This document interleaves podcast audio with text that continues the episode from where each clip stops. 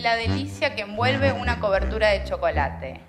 Adentro, el tesoro inocente de un cuerpo que experimenta vibraciones. Por la metáfora pasional que enciende las fantasías en cada hoja del otoño que se va. Y con ella, la conquista ideal de nuestro espacio aéreo. Una vez por semana, una boca roja va a emulsionar palabras para un invierno gris. Diálogo, la acción que sucede debajo del verbo.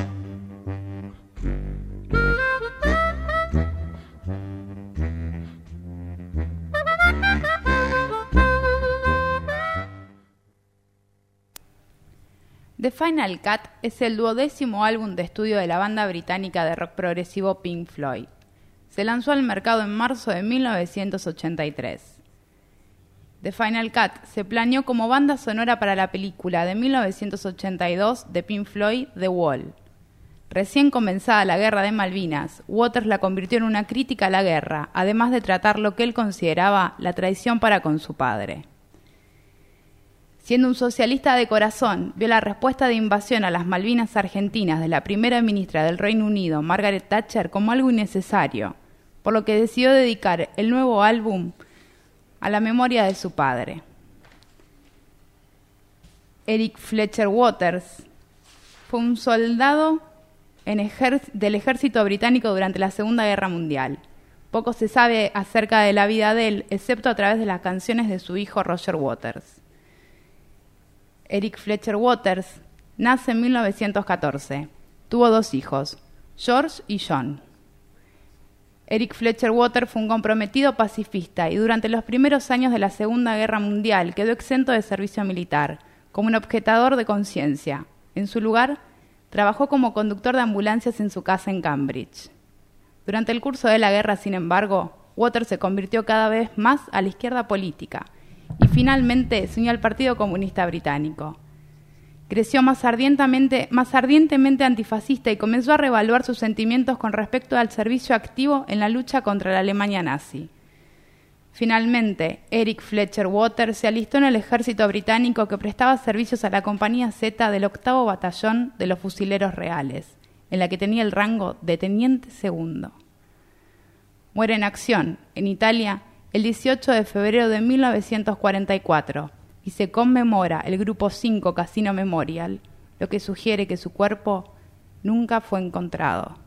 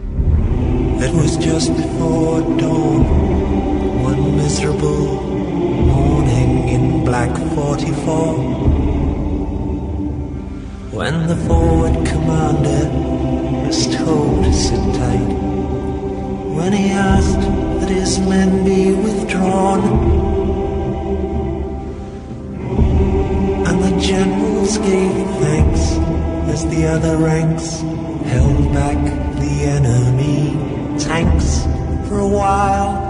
And the Anzio bridgehead was held for the price of a few hundred ordinary lives.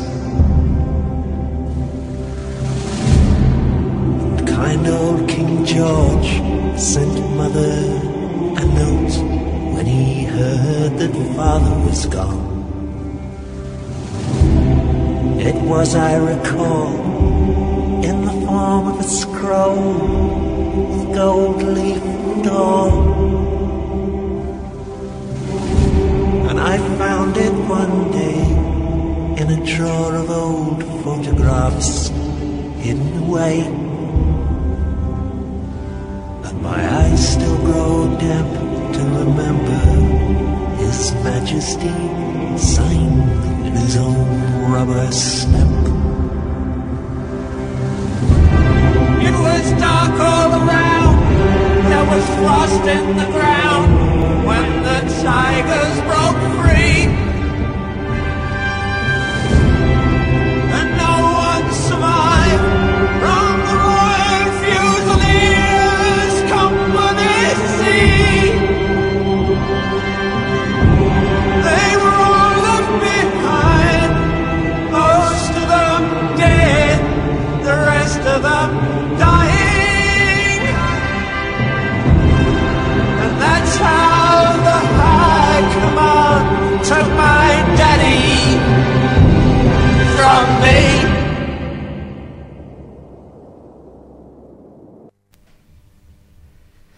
Si pienso en la guerra como herramienta de dominación, pienso en Roma.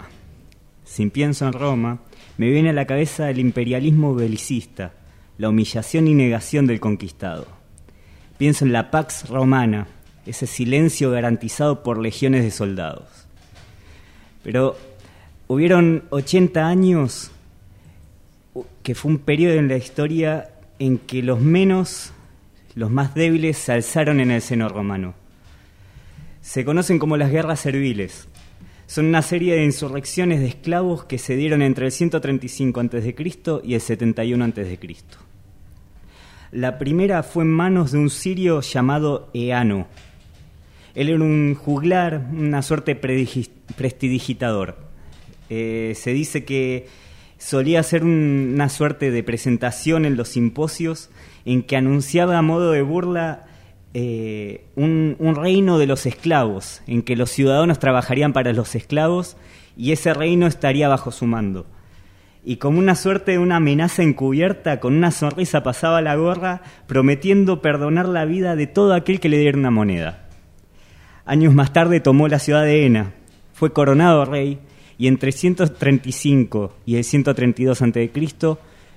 Eh, estuvo al mando de la ciudad y cumplió su palabra y perdonó la vida a aquellos que le dieron una moneda. La segunda de estas insurrecciones también fue en Sicilia, se dio entre el 100 eh, 104 y el 100 antes de Cristo. Fue a manos de un tal Salvio o Trifón que seguía los pasos de este Eano y en la misma región se alzaron los esclavos y por cuatro años estuvieron en pugna constante contra el ejército, pero bueno, estando enclaustrados en, en la isla de Sicilia, la tenía muy fácil el ejército. Los agarraba por un lado, los agarraba por el otro y no tuvieron mucha oportunidad. Eh, la cuestión es que la primera que se da en, en la Roma continental fue en el 73 ante, eh, antes de Cristo. Un año antes, en 74 antes de Cristo, un soldado tracio es esclavizado por desertar el ejército romano. Este soldado tracio que fue esclavizado, este esclavo, se llamaba Espartaco. Eh, estaba trabajando en unas, minas de, cal y lo identificaron algún buscatalentos y lo llevaron a una escuela de, gladiadores. Y ahí fue entrenado y fue metiéndose en contacto con, estos, estos guerreros esclavizados que, dicho sea de paso, eran el último orejón del, del tarro. O sea, porque el esclavo, eh, el esclavo servil eh, tenía obreros en el campo, pero estos eran unos esclavos muy particulares, eran los ponían en una arena para que se saquen la cabeza y con un gesto de una mano, con un gesto de un pulgar, entregaban la vida sin, sin chistar. Fue la renuncia absoluta de la dignidad humana en, manos del opresor. La cuestión es que en el año 73 eh, Espartaco junto a un, grupo de galos organizaron un complot en, el Ludus, en esta escuela de gladiadores, y se escaparon. De los 200 esclavos que había en esta casa, en este Ludus, escaparon 70. Eh, una vez que escaparon utilizando los utensilios de la cocina, se hicieron de un carro lleno de armamentos para gladiadores y enfrentaron a un grupo de soldados romanos que eh, se les habían echado a la casa y se empezaron a, a invadir todas las, eh, las, las propiedades de los romanos liberando un grupo de, esclavos para aumentar sus números y se fueron a esconder en un bosque cerca del Vesubio. Quedaron ahí encerrados en el Vesubio y en- enviaron un pretor a, a buscarlo que dijo es un grupo de esclavos, los vamos a dejar en la montaña, se van a morir de hambre, yo no tengo ni que trabajar, se acaba fácil, no pasa nada. Por la noche usaron las viñas que habían en, en la ladera de, de la montaña y las hicieron soga y bajaron haciendo rapel sin que se enterasen los soldados romanos y por la espalda los, los hicieron cobrar.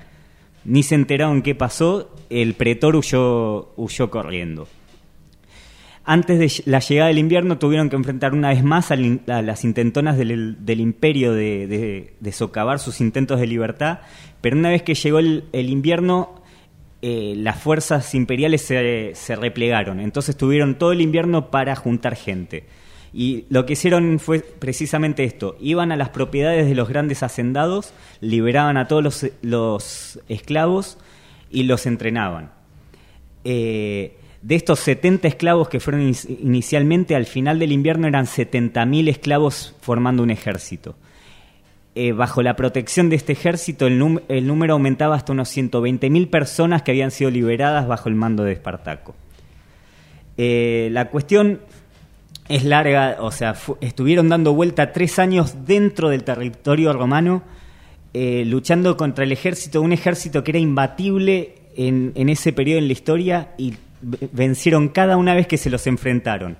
Pelearon en el sur, tuvieron un, eh, un par de victorias, tuvieron un par de derrotas que empezaron a decrecer en número y enfilaron para el norte.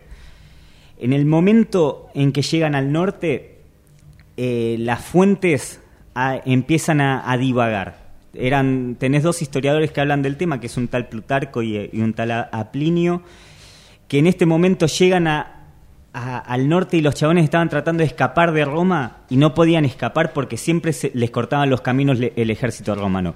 Cuando no pueden escapar, lo que hacen, voltean y enfilan para Roma, para la ciudad capital. Estuvieron en las puertas de Roma y en ese momento empieza la- el silencio. No se sabe por qué, fueron para el sur y un año más tarde eh, finalmente los acorralaron en- en el sur de la península de Italia y finalmente tu- estuvo la, la última batalla en Lucarno, creo que se llama el lugar, eh, en que le trajeron a Espartaco finalmente un caballo para, para guiarlos en batalla y Espartaco mata el caballo y dice, ya ganaremos eh, caballos de nuestras víctimas romanas y si llego a morir, ¿para qué quiero un caballo?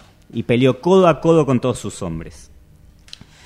Y este, eh, esta, esta historia parece una historia sin sabor, o sea, el, el el ejemplo que terminan haciendo los, los victores, los, los generales romanos, mataron a todos y sobrevivieron 6.000 personas del ejército de Espartaco. Esas 6.000 personas, las, a todas las crucificaron desde la ciudad de Capua, donde era el Ludus, donde se entrenaba Espartaco, hasta Roma. 198 kilómetros que cual postes de luz tenía personas crucificadas a los dos lados del camino. Y, queda como esta, esta lucha de los libres contra el opresor que fue truncada. Y en el momento más grosso de la campaña, que es ese momento en que tenemos a un ejército de esclavos en las puertas de la ciudad imperial de las ciudades imperiales, eh, por omisión de los historiadores no hay registro histórico. Y es, es triste esto. No hay registro y suena como, como si con nostalgia, con cierta angustia, pudiéramos imaginar la voz de la historia diciendo, ¿para qué querés saber qué pasó? La historia es la que es, la guerra devora inocentes y nunca dejará lugar a los libres. Pero hay también otra lección en esta, en esta historia. Si pensamos en esas 6.000 6.000 cruces, fue tal la cantidad de árboles que tuvieron que talar para llevar a cabo semejante atrocidad que el impacto ambiental no se hizo esperar. La región de la campiña al sur de Roma se vio castigada por una sequía que duró por años. Casi como si la naturaleza nos quisiera decir, ustedes libren la buena batalla, total si perdemos, yo me ocupo.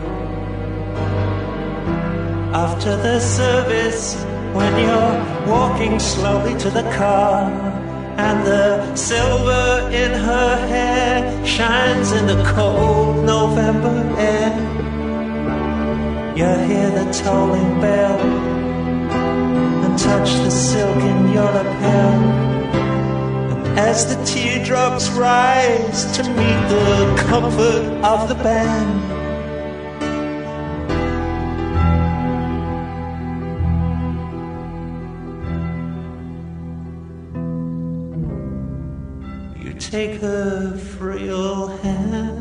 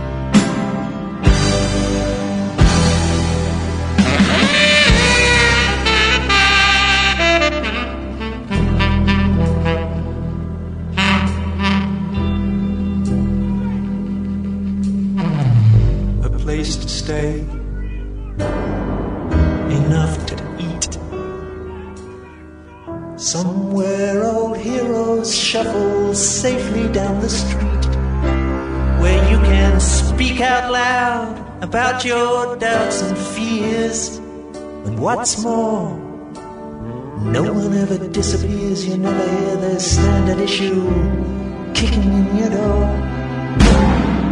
You can relax on both sides of the tracks, and maniacs don't blow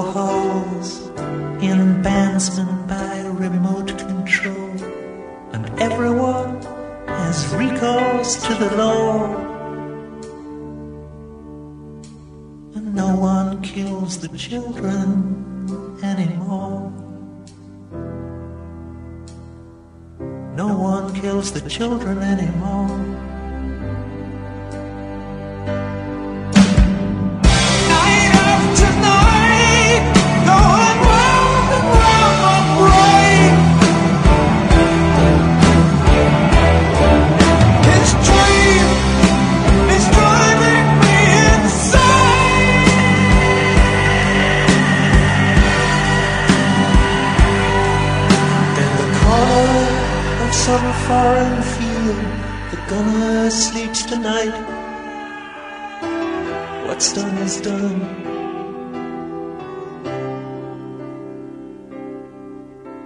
We cannot just write off his final scene.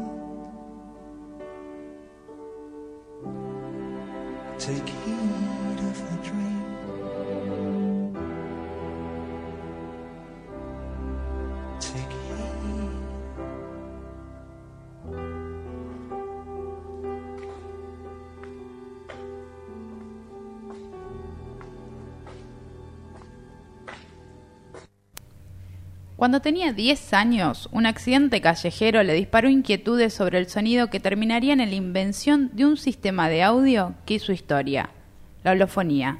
Muy buenas noches, Hugo Zucarelli. Buenas noches, buenas noches. ¿Cómo es tu nombre? Belén, Hugo. Belén, Belén, ¿cómo Campodónico de este lado, Meiro López, te estamos saludando. Hola, Meiro, ¿cómo estás? Buenas noches. Un saludo a todos los que estén escuchando ahora y por supuesto a través del Internet en el futuro, en el tiempo y la distancia, en el espacio, eh, gracias a, a la invención de un amigo mío, eh, Arthur C. Clarke, No sé si saben que él es el, el padre de la Internet, él inventó la eh, órbita geosincrónica que permitió que un satélite dando vueltas alrededor de la Tierra se quedara en un punto fijo porque giraba a la misma velocidad y en la misma dirección que la Tierra. Y él tuvo como eh, visión de conectar eh, con tres satélites eh, a todo el mundo y así crear lo que llamaban el Global Village o el Internet. Y él fue el que me mandó a eh, Estados Unidos, a Hollywood, para contactarme con la MGM para hacer la, el sonido de la película, la secuela de 2001 Dice al Espacio. Opa. Pero siempre lo recuerdo porque fue una especie de eh, padre postizo que siempre me, me siguió en lo que yo hacía, mandándome buena onda y dándome consejos de cómo sobrevivir en la jungla de, de asfalto de, de Estados Unidos. Bueno, muchas gracias señor C. Clark, porque eh, estando en una radio de internet, ¿qué otra cosa podemos hacer? Sí. Ahora, Hugo, qué amigos interesantes que tenés, ¿eh? Y realmente siendo inventor creo que pertenezco a una raza diferente de seres humanos. No sé si ustedes saben que hay dos tipos de seres humanos, los que inventan y los que usan las dimensiones de otros.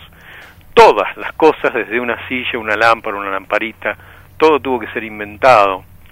Y de alguna manera hay una dicotomía entre lo que es el inventor y lo que la gente cree que es. O sea, Hollywood y la gente trata al inventor como el, el científico loco, el tipo que, el Frankenstein, el, el tipo que quiere acabar con la humanidad, el, el, el, el, el malo de la película. Siempre termina, el capitán Nemo terminan matándolo y hundiéndole el submarino, a pesar de que él quería terminar las guerras con el submarino, ¿se acuerdan? Mm. Julio Verne.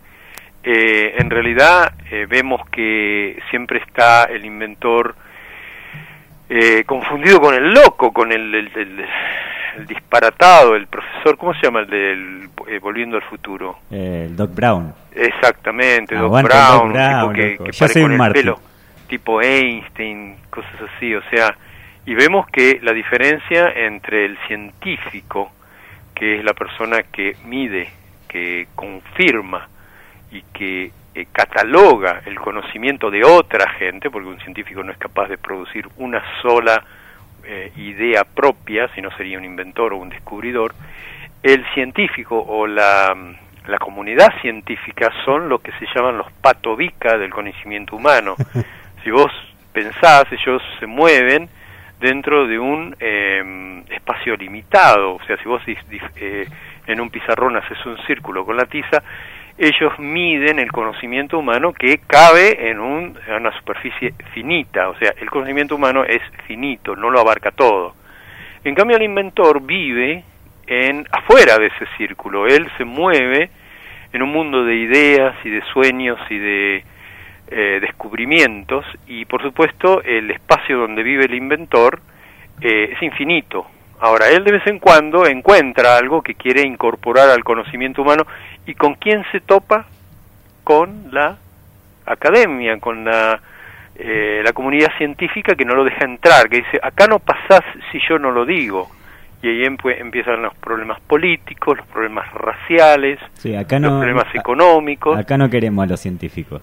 Está- estamos con vos. en eso. o sea, evidentemente vemos que el científico es una persona venerada, como los médicos. O sea, ustedes ven que hay gente que va caminando por la calle con los guardapolvos y la gente se muere más o menos 100.000 personas por año de, infecciones intrahospitalarias y vos si hablas con un médico ellos saben más que vos. Sin embargo, a vos te, te mandan a lavar la ropa y a lavarte las manos y ellos caminan y van en el bondi con la misma ropa que atienden a los enfermos que tienen el sistema inmune comprometido. O sea, vemos que la comunidad científica eh, hoy día da el premio Nobel a Obomba, que es un tipo que tiene varias guerras ilegales en el mundo, y le dan el premio Nobel de la Paz. Y sí, bueno, O sea pero... eh, no, no, no, es que... Bueno, es para un poco para entrar en, en, en detalle con el asunto de The Final Cut. Roger Claro, Waterman exacto. piensa exactamente como yo, y él siguió eh, el hilo de la película de Wall. Y entonces se llama The Final Cut porque en la jerga de las películas, cuando se acabó la filmación y se eh, los productores, o sea, el, ah, el que pagó la película, digamos, decide cuánto va a medir la película, 30 minutos, una hora, una hora y media. El director, por supuesto, le gustaría hacerlo lo más larga posible. Y generalmente los estudios dicen, no, esto para ser comercial tiene que tener una hora y media o, o lo que sea, porque si no la gente se aburre y aparte para meter más funciones por días. Entonces el director generalmente se queda con las ganas de hacer el Final Cut, que sería una extensión de la original. Vieron que muchas veces sale una película La- la edición del que el- director. de- el, el corte del director. Bueno, eso fue lo que hizo Roger Waters. Roger Waters tenía un montón de ideas y un montón de material para The Wall, pero la EMI le dijo que tenían que empezar un, un- porque él en realidad yo cuando fui contratado fui contratado para terminar el soundtrack de la película The Wall Ajá. y tanto es así que la película yo la vi en premiere con los Pink Floyd en la sala y eh, con la hermana de la reina o algo así, la prima de la reina, no sé, fue la Royal Premiere en Piccadilly Circus y fue hay, una anécdota muy linda porque yo cuando llegué a la, en la vida de, de- los Pink Floyd ya estaba todo cocinado, The Wall estaba por ser estrenada y nos querían invitar y no habían entradas, viste que les dan tantas entradas para los amigos. Y, y bueno, nos- no quedaban entradas, pero querían que nosotros fuéramos, yo era con, con mi, mi pareja y otra pareja de amigos, y Roger dijo, vayan, vayan tranquilos que yo les, les doy la entrada. Imagínense, nosotros fuimos así, de campera y blue jean y zapatillas, o sea, y toda la gente venía de frac, o sea, era la Royal Gala, o sea, y estaba toda la BBC, TV1, todo, esperando a Roger Water, que era el maestro, de, de- de- el, genio de la, de la película. Y eh, no llegaba, no llegaba, no llegaba, no llegaba, no llegaba, y nosotros estábamos ahí como, como cuatro estúpidos esperando la entrada, porque eh, eh, vimos pasar a Elizabeth Taylor, a John Hurt, vimos pasar a la, a la reina, qué sé yo quién, y, y Roger no llegaba, no llegaba. Y en una de esas ya habíamos perdido las esperanzas, y alguien de atrás, desde atrás, me toca el hombro, me doy vuelta y había una persona agachada que me da los cuatro entradas. Era Roger Waters. O sea, Roger Waters estaba dentro del cine, estuvo toda la tarde haciendo sonido, qué sé yo qué, y estaba todo el mundo esperándolo como que llegaba en limusín. Y todo el mundo estaba esperando. Él se arriesgó a que lo vieran los reporteros, que Glomo, qué sé yo qué, para darme la entrada a mí. O sea que para mí, a mí fue una cosa increíble. Yo la cuento, pero no lo puedo creer que el tipo se haya arriesgado. O sea, imagínense, ¿viste? O sea, una cosa rarísima. Y bueno, fue una cosa muy linda, un gesto muy lindo. Después eh, a mi pareja le regaló una, un collarcito con un ladrillito de plata, cosa que, que, que- que- valoro mucho. Y eh, el único problema es que eh, me, me contrataron por 10 días de trabajo y después me tuvieron un año y medio sin, sin, sin pago. ¿viste? O sea, estuve, estuve trabajando porque cuando ellos volvieron de, la, de las vacaciones, la EMI dijo, ¿cómo vamos a sacar el soundtrack de la película de Wall cuando la película hace seis meses que está en cartelera? Tienen que hacer un disco nuevo.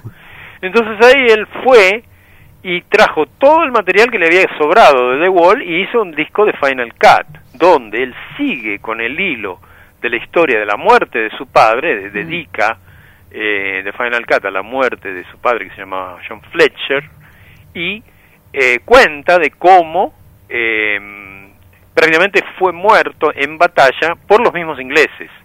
O sea, se- no sé si recuerdan en la película, eh, él cuenta eh, en una canción que no aparece en el disco de The Wall. Es la única eh, canción que no es de The Wall, pero es de Final, de The Final Cut que apareció en la película de Wall, que se llama When the Tigers Got Free. Con ese tema arrancamos el programa. Exactamente. Bueno, el asunto es que cuenta la historia de que el padre en una en la batalla de Anzio estaban defendiendo un puente y ya cuando venían que los Panzer, los los los los, eh, los nazis llegaban en tanque y vieron que no podían resistir, dieron la orden de que vinieran los que resistieran por unos minutos más hasta que los Panzer estuvieran cerca y pasaron los aviones bombardeando a todos, incluso al padre mismo. El padre termina siendo ejecutado como carne de cañón por su propio gobierno. Entonces él cuenta la historia en la canción When the Tigers Got Free. Claro. Y, en esa, Y ahí en el mismo disco, no sé si ustedes saben que está mi voz. Algo sabíamos, pero espera, porque te me adelantaste mucho. Sí, Hugo. muchísimo, nos fuimos a la mierda. Yo soy así, soy, es un, eh, o sea, eh, No, está buenísimo, ¿no? O dale, sea, dale, cuéntenme, cuéntenme. Pero la La- verdad, Contémosle a la gente. Pregúntame a mí, pregúntame. Claro, No, no. vamos a arrancar un poco sobre, yo sé que vos ya estás cansado un poco de este discurso, pero bueno, la holofonía, hay gente que está escuchando que quizás todavía no está conectada con el con, o sea, con, con esta invención, ¿no? Con la holofonía. Es un descubrimiento más que una invención, es una Ajá. invención derivada de un descubrimiento. Yo, como vos bien dijiste, yo tenía 10 años cuando descubrí que eh, toda la espacialidad de- del sonido en el, en el ser humano era bien diferente de los animales. Y la persona que había estudiado el oído humano era una persona que no tenía ningún tipo de conocimiento, tenía muy poco conocimiento de lo que se necesita para entender el oído humano, y estuvo hecho en los años 30, 35, 40, no sé, cuando todavía no se había descubierto la holografía, ni el láser, ni nada de eso, y era un ingeniero eléctrico que trabajaba para la Bell, para la Telefónica de Estados Unidos, y el tipo, estudiando el oído, mezcló muchas cosas de las ranas, de los gatos, de los elefantes, y cuando le llegó el momento de hacer una, un estudio de la cóclea, que es, para que los oyentes entiendan, todo lo que sucede a nivel auditivo está detectado por un sensor que está metido. Para que se den una idea, e- es, uno de los uno de los elementos electrónicos más complejos que tiene el sistema solar, el, el- el universo, son 75.000 piezas móviles que caben en prácticamente lo que es el tamaño de una uña de un, de un índice de la mano y está metido en un agujerito, metido adentro en un agujerito de, de, de- de gusanito, una- vieron como en la madera a veces hay un gusanito que se mete y hace un gusanito, un Ujú. agujerito, una termita, bueno, en un agujerito de termita de el eh, hueso más grueso que tiene el cuerpo humano, o sea, más eh, cuidado no puede estar. El hueso que separa el cerebro de la boca, se llama, es la base del cerebro, es un hueso que más o menos tiene una, una pulgada, son 25 centímetros, eh, 25 milímetros de espesor. Es un hueso que si ustedes eh, abrieran una calavera lo ven y es notable qué grueso que es. Bueno, ahí adentro hay un agujerito eh, que tiene la forma de un caracolito que da dos vueltas y media y ahí está la cóclea. Ahora la cóclea son dos canales de fluido que tienen la composición similar al agua de mar, a la linfa, una cosa muy extraña. Separado estos dos eh, canales de fluido por una membrana, que es la membrana basilar, que tiene 75.000 detectores o pelitos, que se llaman la cilia, que cuando esa membrana se vibra, los detectores eh, hacen como señales para el cerebro. Ahora el tipo, el primer eh, error que comete es estudiarla totalmente des- desenrollada. Esto que da dos vueltas y media, él la estudia como un tubito. ¿Vieron lo que es una suesta suegra? No. En una, en una fiesta que uno sopla y se desenrolla un tubo. ¿Lo, Ah, lo- tienen presente? Sí, Sí. sí, sí. Bueno, imagínense que la cóclea es cuando está enrollado, él la estudió cuando está soplada. Claro. Pero este, cuando vos lo soplás, hay dos tubos separados por una membrana. Bueno, él hizo otro error garrafal que indica que el tipo no sabía nada de física. eh, hace unas cubetas de vidrio, de dos cubetas de vidrio separados por una membrana de goma, y a la de arriba le pone un pistón y una, mani- una manijita para dar vuelta, o un motorcito para que dé diferentes frecuencias, y él empieza a hacer, a decir, esto es como una cóclea, y es el día de hoy que en algunas universidades se sigue enseñando lo mismo. Entonces, ¿qué pasa? El tipo moviendo las frecuencias, no sé cómo, el tipo ve que las frecuencias se van alineando. Si hay muchas, mucha alta frecuencia, está cerca del, del pistón, cerca de donde empieza el sonido. Y si son bajas frecuencias, se alejan y van al otro extremo, al, al, al- al fondo de, la Hugo, cubeta. Perdón, te, Entonces te- el te voy a tipo- tener que interrumpir un poquito porque Decime. me estás perdiendo, muchacho. Bueno, bueno, bueno, se está perdiendo la gente. Bueno, el tipo este hace una- un descubrimiento del oído que no tiene nada que ver con la realidad y lo publica y todo el mundo le dice que está equivocado. Sin embargo, como los yanquis tienen mucha presión política, saben lo que son los lobbies y todo eso, la guita, se gana el premio Nobel. Entonces, ¿qué pasa? Empieza todo una, eh, una industria basada en el asunto de que el sonido, primero que se escucha espacial porque tenemos dos oídos. Yo a los 10 años demuestro que no es cierto, de- de- demuestro que con un solo oído se puede escuchar en tridimensión. Ah. O sea, yo invento, descubro la tridimensionalidad monoaural, cosa que no existía. Después descubro que el hombre, aparte de escuchar de izquierda a derecha, escucha también adelante, atrás, arriba y abajo, que en todos los libros se decía que era una situación psicoacústica, que nosotros, por ejemplo, escuchamos un avión Claro. cuando vuela arriba, porque sabemos que los aviones vuelan, Nos lo o escuchamos una monedita caer en el suelo porque la, la gravedad tira para abajo. Yo descubro que con un solo oído, con una cajita de fósforos, vos podés dar vuelta, la vuelta a la cabeza y la persona te lo escucha aunque tenga un dedo en el oído. Y descubro que puede escuchar arriba y abajo y que también, incluso en algunos eh, seminarios y cosas así, yo eh, describo números y letras delante de la cara de la persona que está escuchando con los ojos cerrados, con un solo oído y te puede leer el número. Bueno, ese descubrimiento me permite hacer un micrófono o un aparato acústico eh, artificial, que lo llamé Ringo, porque lo pusimos en una cabeza de telgopor, y la nariz le había quedado medio torcida, lo llamamos Ringo porque parecía el pugilista Ringo Bonavena, y nos pusimos a hacer grabaciones con Ringo. Esto fue en Italia, porque yo de, en el tiempo de Videla me fui, eh, yo estaba haciendo el cuarto año de Ingeniería Electrónica en la UBA, pero me fui ¿Tenías y una beca? seguí... ¿Cómo, cómo? ¿Tenías una beca en Italia? Claro, una beca en el Politécnico de Milano, seguí ahí y ahí descubro la holofonía y me pongo a hacer grabaciones, grabaciones con esta cabeza que llamé holofónica, se las presento al, a, la, a la gente de bioingeniería y el tipo me dice, mira, primero, escucha en un solo oído, primero, esto nosotros enseñamos acá en la universidad que es imposible Mm. toda esa bi- biblioteca que ves ahí, todos esos libros explican que vos lo que inventaste es imposible. O sea, lo primero que te digo es patentarlo. Y segundo, es que eh, tenés que patentarlo y te tenés que ir de acá porque acá no te van a dar bola. Acá son todas multinacionales, la Polygram, la Sony, todos son todos de otros países, no te van a dar pelota.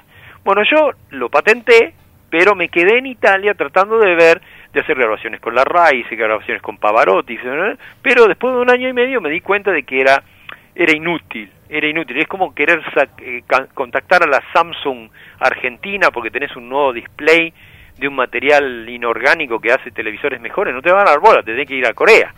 Bueno, entonces me crucé el charco y me fui a Inglaterra Y con me, y me fui con unos casetitos y los hacía escuchar en un Sony Walkman.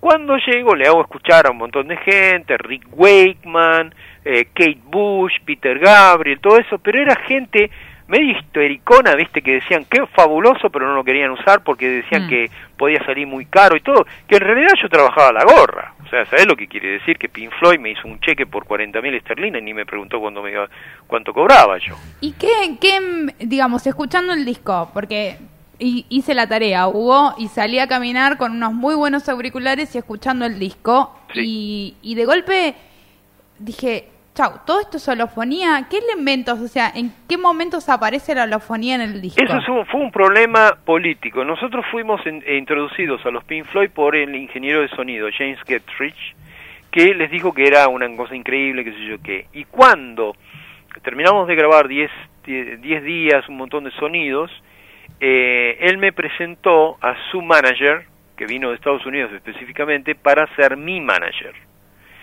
Y cuando lo conocí al tipo y me pasaron un contrato, prácticamente se quedaban con todo. Entre el manager y él se quedaban con 66%, me daban 33% de mi invención y todas mis invenciones. O sea, todo lo que yo inventara iba a pasar por ellos y ellos se quedaban con el 66%. Hablé con un abogado y me dice, va, flaco, esto es, es- eh, no existe. Un representante cobra menos que eso. Bueno, el asunto es que cuando le dije que no, el tipo, eh, cuando vino Roger Waters, le dijo, mira, hice un, me, me- me equivoqué. La holofonía en realidad sirve para sonidos, pero no para música. A pesar de que yo, cuando se fueron y me dieron los 40.000 esterlinas, eh, con, eh, compré todo equipo digital que no existía. Yo se lo compré, fui un pionero del digital en Inglaterra. Yo tuve amigos en la Sony que me prestaron prototipos de los primeros grabadores portátiles digitales que no existía. Me los compré todos. Cuando llegaron empecé a grabar todo digital, pero este James Getrich tenía una compañía de renta de equipo y los Pink Floyd no sabían. Casi termina en galera el tipo, porque era conflicto de interés. Les hacía eh, alquilar equipo de su compañía Y ellos no sabían, o sea que el tipo les hacía alquilar 34 grabadores y los tenía ahí parados. Era un poco medio medio sucio, ¿viste? Porque yo entraba ahí al estudio y veía cosas que nunca usamos. Bueno, al final casi lo agarran y todo, que yo que un día me dijo Roger Water que casi lo mandan preso, que esto que el otro, y le digo, ¿no será porque le dije que no eh, que no quería que fuera mi, mi manager, su manager, que dijo que la holofonía no servía para música, y él dijo, y me lo imaginé.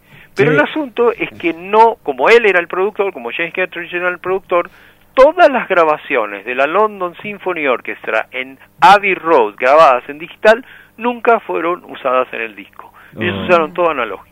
Che, te quiero, te quiero hacer una pregunta. O sea que quedó, eh, para, para terminar la, la cosa, todo Sí. lo que ustedes escuchan son los poquitos eh, soniditos que me que James Getrich permitió que, que Roger Waters usara. Ah, Ok, ¿Entendés? so- o sea sí. que se Claro. escuchan algunas botas, algunas grabaciones en un bar, el, eh, la grabación del jet, sí. ¿vieron que pasa un jet y Sí. tiene una bomba? Bueno, eso me lo hicieron grabar en Escocia, me tuve que ir eh, con el auto, no sé, hasta Escocia, y el, el jet era un amigo de Roger Waters que eh, volaba fighter, ¿cómo se llama? Un, un piloto de, de, de, de- De jet. caza. Iba a hacer una, peli- una maniobra totalmente prohibida, que era romper la barrera del sonido a, eh, al nivel del suelo, a 10 metros de altura, y entonces tuvimos que encontrar un, un lugar totalmente alejado de la población. Entonces me compraron, o me dieron, un mapa militar y me dijeron, estate a las 8 de la mañana en la coordenada latitud tal con longitud tal. Y yo tuve que encontrar ese lugar y me aparecí media hora antes, prendí todos los aparatos que tenían una vida útil de un- dos horas, creo, las baterías, me puse a grabar y el tipo no apareció. Se me estaban apagando las cosas y yo digo, bueno, vamos a casa. Apago todos los equipos, pasó el tipo. Bueno, menos mal que vio que yo estaba haciéndole seña que no, porque voló bajito. Pegó la vuelta y ahí Y lo ahí filmé quedó. y lo grabé y eso es lo que apareció en el, en el disco. Che, te- Pero quiero decir una cosa. Después James, James Getrich, que lo, lo remasterizó y todo, qué sé yo qué, lo pasó a analógico, lo comprimió y no tiene nada que ver con lo que yo grabé. Yo grabé un, eh, un jet que cuando lo pasé, yo tenía los másteres digitales, lo pasé una vez en la Audio Engineering Society en unos parlantes que eran de, de conciertos, qué sé yo qué, lo pasé ahí y cuando lo pasé no le dije a nadie, nada a nadie, lo conecté, una mina se tiró al suelo. Vos no sabés lo que era escuchar un avión que te pasa rompiendo la barrera por- del sonido por arriba de la cabeza que viene del horizonte, pasa y se va. Claro. La gente aterrada y era era el coso holofónico. Che, Sin embargo, si ustedes te- lo escuchan en el Final Cut no quedó nada de eso. Te, te quería consultar porque ahora eh, nos, nos contás de este personaje que es el productor del disco. Sí. Y vos tenés una, una data que yo, esta pregunta te la voy a hacer como colegiala escuchador de, Dale, dale, dale. de Pink Floyd. Contame qué, qué onda Gilmore y Waters. Bueno, eso es una de, los- de las partes más tristes del asunto porque yo me sentía, viste como cuando los chicos, los papás están eh, divorciando, que no quieren presenciar eh, las discusiones, pero son una detrás de otra. Bueno, yo me sentía medio raro porque primero no hablaba mucho en inglés y me tenían que un amigo me decía cómo venía la mano, pero se estaban divorciando. Claro. O sea, por ejemplo, yo les dije que me contactaron por eh, 10 eh, 10 días y me tuvieron un año y medio. Ellos se fueron de vacaciones sin terminar el trabajo y cuando decían que se iban a ir por de vacaciones por 15 días, 20 días, pero después volvió uno y el otro no volvía. Cuando este se cansó de esperarlo al otro, se iba y el otro volvía y no se encontraba. Y, y tardaron un toco, tardaron como no, no sé cuántos meses en volver. Y a todo esto, a mí me habían dicho que si yo quería mi nombre en un disco de Pink Floyd no podía hacer otra grabación. O sea que yo tenía un montón de clientes que querían grabar en holofonía, pero no podían porque me decían que si no perdía mi nombre eh, en el disco de Pink Floyd. Me dijeron, mira, si vos querés tu nombre al lado de Pink Floyd, tenemos que ser los primeros, ¿ok? No podés exclusividad. Claro, pero-. ¿Entendés? Entonces yo lo que hice fue empezar a hacer grabaciones, que hice grabaciones con un grupo que se llamaba Psychic TV, hice otras cosas, qué sé yo qué, y esperé un año y medio hasta que ellos se decidieran sacar el disco, porque a todo esto era más largo que Esperanza el Pobre, porque no se ponían de acuerdo. Y, y Bueno. finalmente lo lograste, Hugo. O sea, Sí, lo logré, pero fue uno de los, de los errores más grandes de mi vida, porque cuando salió el disco, lo primero que fue fue un fracaso comercial total, porque la EMI, primero, que lo puso en una lista negra, porque era en contra de la guerra de las Sí. Malvinas, yo era argentino, Mm. y eh, aparte, em, no sé si ustedes traducen en inglés, pero en la canción de Fletcher Memorial Home, Sí. eh, ¿la conocen esa Sí, canción? sí. Bueno, yo ahí tengo una parte que digo, scusi, dove il bar? Necesitaban un italiano, me lo hicieron hacer a mí. Pero básicamente la canción esa, Fletcher es el, la- el nombre del padre, Memorial Home sería como, ¿viste? Donde guardan lo- lo- lo- Sí, lo- es- los restos del padre, ¿viste? ¿Cómo Claro. se llama? El mausoleo, ¿cómo se llama? Ese no... El mausoleo. Sí. Hmm. Bueno, o sea que es el mausoleo de los Fletcher. Él invita en una, una especie de delirio psicodélico, él invita a una fiesta a reunirse a todos los políticos de ese momento. Brezhnev, está Reagan, está Mar- Margaret Thatcher, está la reina, está esto y el otro. Y cuando termina la, ca- la canción, dice, bueno, ahora que están todos reunidos, se puede aplicar la solución final, que es cuando gasearon a los judíos en los campos de exterminio. Claro. O sea, ¿quién se podría imaginar que otro que Roger Waters no puede hacer una canción hermosísima donde te dicen que a él le gustaría matar a todos esos hijos de puta? O sea, si lo hiciera Fito Páez, lo hiciera eh, León Gieco, que quieren ponerlo a Macri, que la quieren poner a, a, a- Cristina, a, a Cavallo, al Turco, todos y gasearlos a todos, eh, creo que habría quilombo. En cambio ahí hubo quilombo, le pusieron el, el, eh, el disco en una lista negra, no lo pasaban por radio, no se vendió una mierda y yo encima la EMI no promovió para nada la holofonía, o sea, yo estuve esperando un año y medio de mi vida que podía haber hecho contactos con los japoneses, la Sony, esto, el otro, esperándolo a estos tipos, cuando salen, ¡pum! Y después, ¿qué pasa? Pe- perdí mi, mi cuarto de hora y cuando salí ya estaba Dolby vendiendo el 5.1, 7.1, 12.1. Bueno, pero ahora te. Yo sé que va a sonar un poco egoísta, Hugo, pero te tenemos acá. Estás en el abasto, estás con los parlantes. Ah, eso sí, pará, pará un cachito, vos te das cuenta, uno siempre mira al lado negativo, pero yo siempre lo dije, cuando yo inventé la holofonía, todo el mundo me decía que iba a ser más, más millonario que Bill Gates, ¿ok? Pero yo me conozco, yo me hubiera matado los primeros años, porque a mí me gusta, no soy de, de la guita y esto y el otro, porque no me, no me gusta la guita, yo no tengo radio, no tengo, te- te- ah, tengo la bicicleta porque voy caminando, tengo auto pero no lo uso, no tengo radio, no tengo televisión, no tengo tele- telefonito, no tengo, o sea que soy un tipo más austero no puede ser, porque hice un viaje a la India y me prometí vivir con una vida espiritual y qué sé yo qué. Pero a lo que voy, si yo en aquel tiempo, 23, 24 años, hubiera tenido millones de dólares, yo estoy seguro que me hubiera dedicado a esquiar, a tirarme en paracaídas, a, qué sé yo, volar de aquí, volar de allá, que esto que lo otro, me hubiera matado. Yo las drogas no, porque a mí no, no me interesaba. Pero cuántos, cuántos de estos tipos así que tienen guita terminan que se, no se les abre el paracaídas, ¿entendés lo que te digo? Yo Claro. a los 17 años me construí un ala delta. Me, me cosí la tela, me doblé los caños, me lo, me lo abuluné todo y me tiré del dique de Cascallares, después fui a Mendoza, después terminé haciendo al altismo. Menos mal que te salió bien. O sea, yo me conozco, yo sé que me salvó no tener guita. Y aparte que lo puedo conocer a ustedes, ¿no? Porque imagínate, si yo fuera a Bill Gates, eh, ustedes me llaman y mi secretaria les dice que no. En No, cambio yo, ahí en el abasto, No, no, no nos ¿sabés, ¿sabés cómo termino el, ¿eh? el show? No. Ah. Con un abrazo Ah, con un abrazo. O sea, para mí el, el tesoro más grande que tengo es poder conectarme con la gente. Yo sé, sé positivamente que a la gente le falta amor. Yo hice un, eh, un viaje a la India después de que se murió mi mamá, eh, justo un año después de que se murió mi papá. Hice un viaje a la India, tuve la oportunidad de trabajar, hacer sonido para un templo que tenía muchos problemas de reverberación, pero me quedé cuatro años, eh, cuatro meses meditando. Y cuando vuelvo a la Argentina, me doy cuenta de que la gente está triste, que la gente está aislada, los chicos con los chicos, las chicas con las chicas, o sea, no no hay, eh, ¿cómo te puedo decir? No, la gente le falta amor. Entonces empecé de a poquito, el que quiere me dar un abrazo, qué sé yo qué, y ahora ustedes lo ven ahí en el Conex, yo me pongo ahí para que la gente, si no quiere, que vaya, ¿viste? O sea, no, no voy a obligar.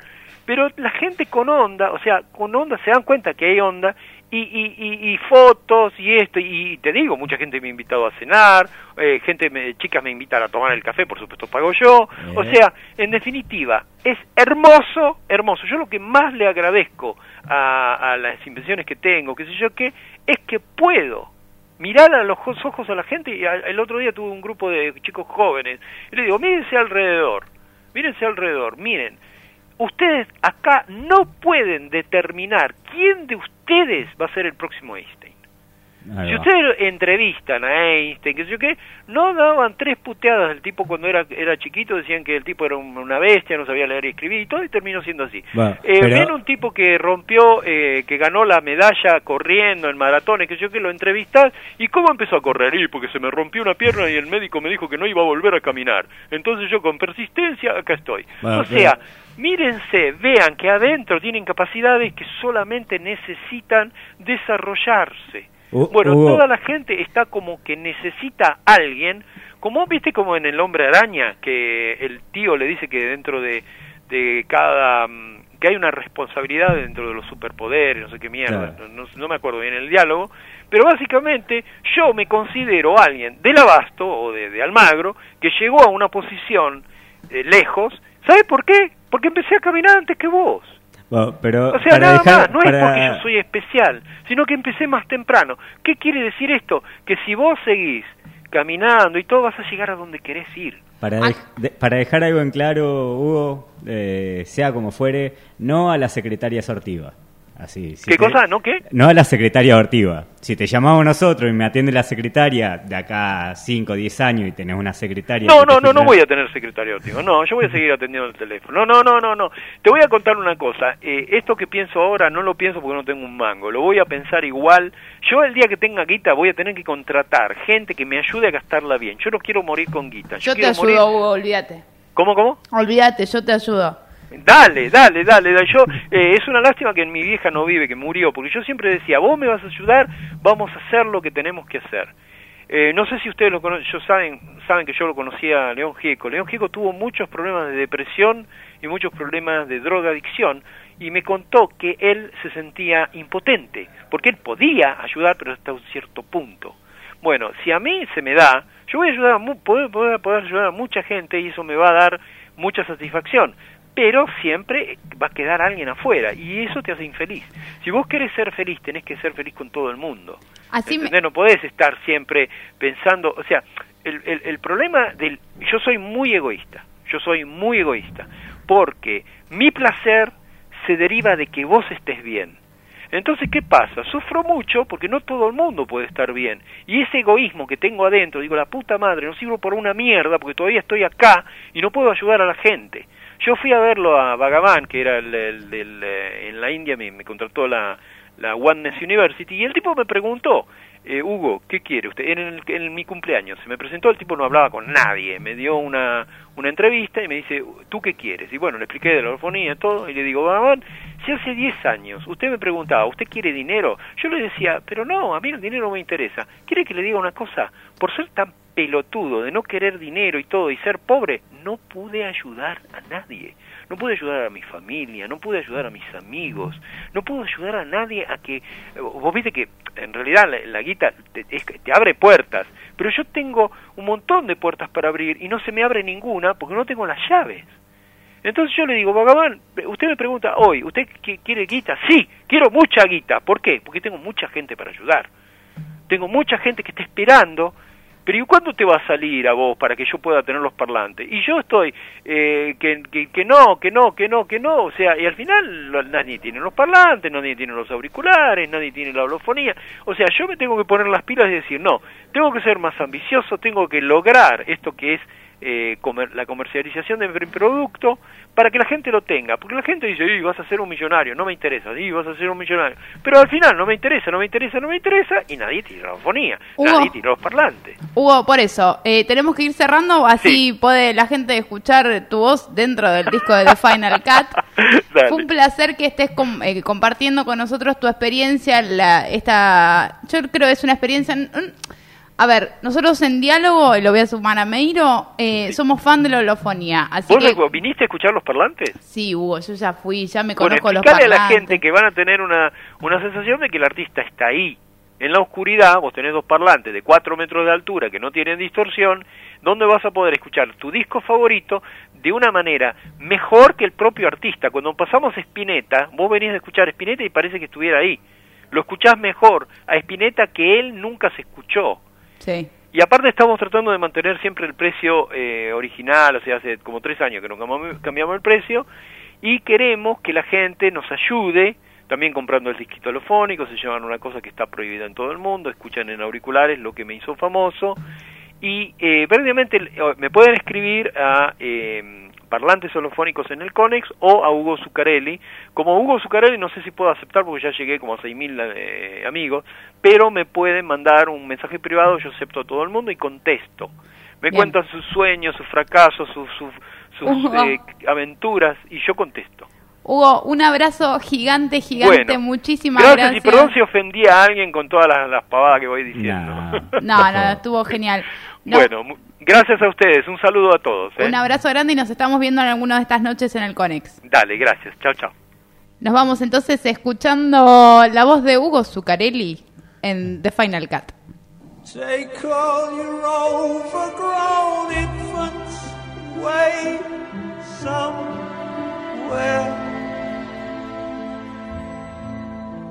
and build them a home, a little place of their own, the Fletcher Memorial, home for incurable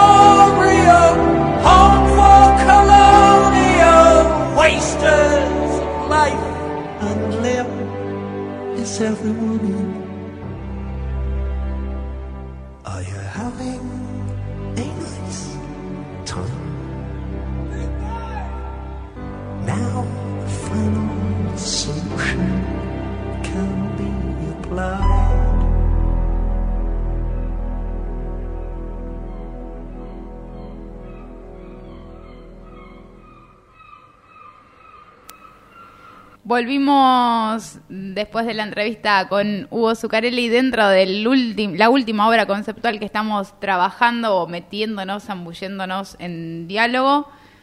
Cosa rara, a las 11 de la noche le damos la bienvenida.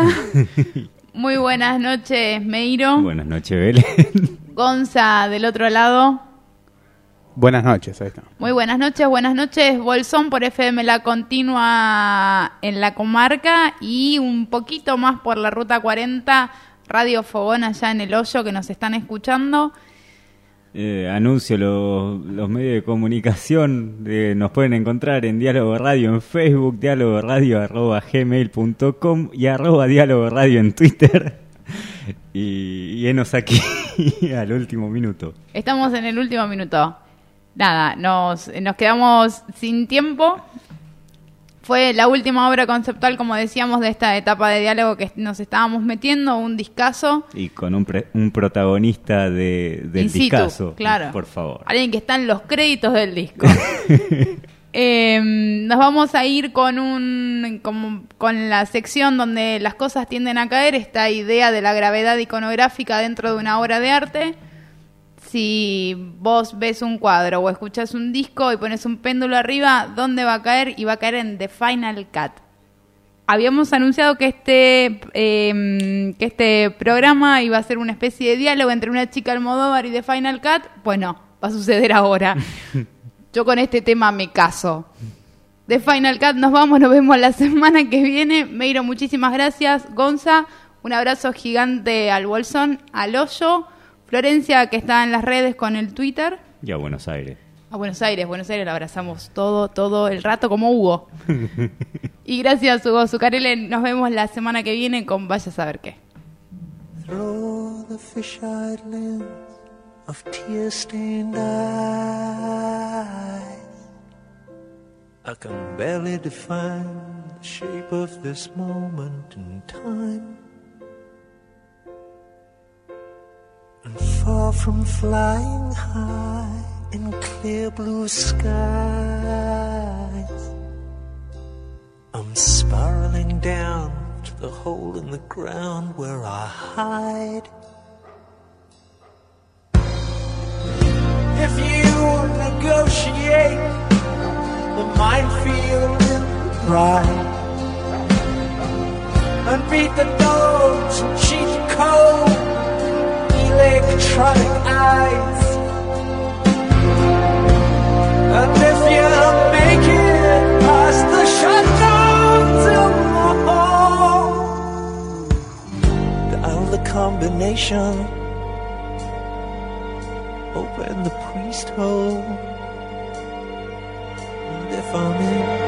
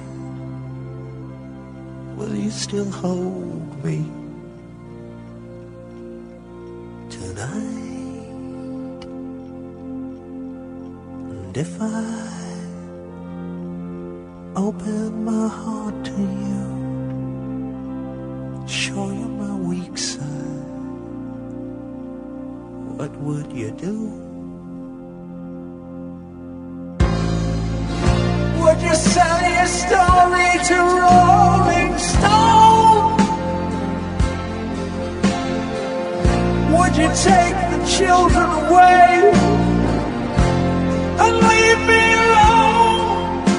And smile in reassurance as you whisper down the phone. Would you send me?